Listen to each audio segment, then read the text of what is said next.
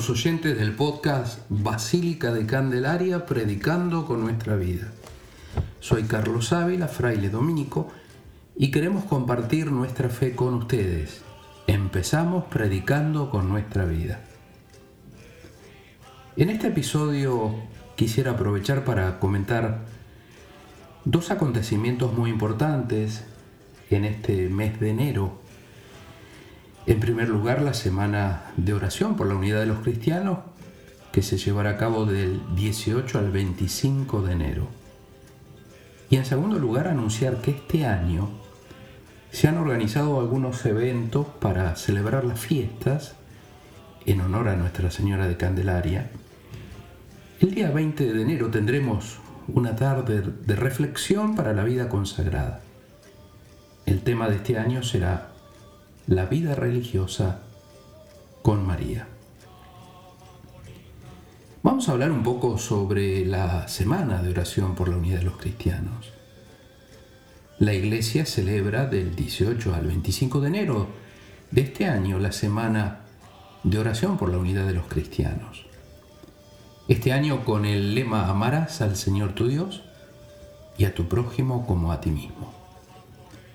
Esta semana surgió como una iniciativa en un momento en el que las confesiones cristianas oraban juntas para lograr la plena unidad de la iglesia. Por ello, orar por la unidad de todos los cristianos es comprender la oración que Jesús realizó y unirnos estrechamente a Él para suplicar este don. La Iglesia Católica ha abrazado el ecumenismo como una respuesta al llamado de Jesucristo a la unidad de sus seguidores y como un esfuerzo por superar las divisiones históricas que han surgido entre las distintas confesiones cristianas. Los eventos ecuménicos a menudo incluyen oración común, servicios litúrgicos y actividades de servicio conjunto. Estas acciones buscan fortalecer los lazos espirituales y prácticos entre las iglesias. Aunque el ecumenismo busca la unidad, la Iglesia Católica reconoce y respeta la diversidad teológica y litúrgica presente en otras tradiciones cristianas. Este aspecto es esencial para el diálogo honesto y fructífero. Sin embargo, es importante destacar que el ecumenismo no implica comprometer la identidad católica ni negar las diferencias teológicas existentes. En cambio, buscar encontrar puntos comunes, construir relaciones más fuertes y trabajar juntos en áreas donde hay acuerdo como la promoción de la justicia social, la paz y la defensa de los valores éticos compartidos. Por lo tanto, la unidad no es algo meramente estético o aparente, simulado. La unidad es real. Todos somos uno en Cristo, nuestra fe es una. El bautismo es el punto de partida, es el llamado personal de Dios, pero al mismo tiempo somos todos diversos y por eso se habla también de la diversidad. A veces nos asustamos ante la diversidad. De ahí que existe también la tentación de imponer nuestro modo particular de ver las cosas, el deseo de dominarlo todo, de uniformarlo todo. Y eso sucede porque no consideramos que las diferencias en realidad son un enriquecimiento. Y lamentablemente a veces se las ha convertido en motivo, en motivo de odio y conflicto. Y eso es lo que rompe, lo que quebranta la unidad y el pecado es uno de ellos. En realidad es el pecado el que nos divide, nos aleja de Dios, pero también nos aleja unos de otros. ¿Y esto por qué? Por el, por el seguimiento de todo aquello que nos deshumaniza sin embargo, el pecado no tiene la última palabra. El pecado del hombre no logra eliminar la santidad de la iglesia, porque la santidad de la iglesia está fundada en Cristo. La otra gran noticia es comentarles algunos eventos que se llevarán a cabo en la Basílica de Candelaria el día sábado 20 de enero. Tendremos una tarde de reflexión para la vida consagrada. El tema de este año será la vida religiosa con María.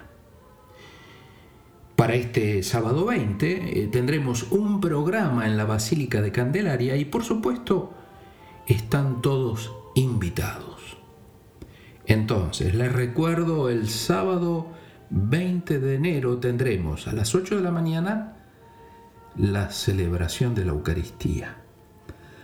A las 12 del mediodía el rezo y meditación y canto del Santo Rosario. A las 16 horas tendremos la ponencia a cargo de don Juan Pedro Rivero González y el tema de dicha ponencia será aportaciones de la vida consagrada en la isla de Tenerife. A las 17 horas tendremos la exposición del Santísimo con una reflexión. A las 18 horas la Eucaristía con el rezo de vísperas. Como ven, tenemos dos acontecimientos, dos eventos muy importantes que son como preparación para celebrar la fiesta en honor de la Virgen de Candelaria. Queridos hermanos y hermanas, ha sido un gusto compartir con ustedes este episodio. Gracias por, por escucharnos y vuestro apoyo constante, por vuestras oraciones y cariño. Todo eso nos alienta a seguir adelante para predicar y compartir nuestra fe.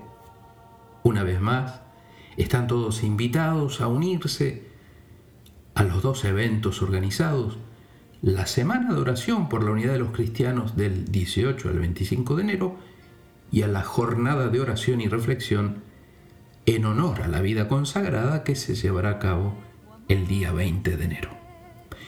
Nos despedimos con nuestros mejores deseos y bendiciones para todos ustedes desde la Basílica de Candelaria.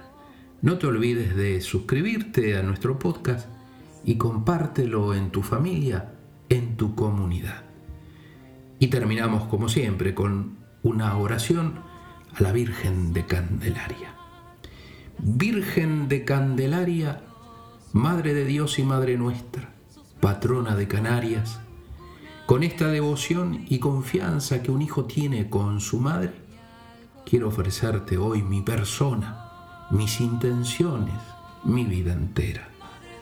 Recibe las madres mías te pido protección para aquellos hijos tuyos que se encuentran lejos de esta tierra y que desde allá te invocan con sincero corazón. Madre de Candelaria, consuelo de los afligidos, reina de los hogares cristianos, derrama tu amor sobre nuestras familias. Haz que siempre nos dejemos iluminar y conducir por tu Hijo Jesús, la candela que llevas en tus manos. Amén. Hasta el lunes que viene, hasta el lunes próximo, si Dios quiere, y predicando con nuestra vida.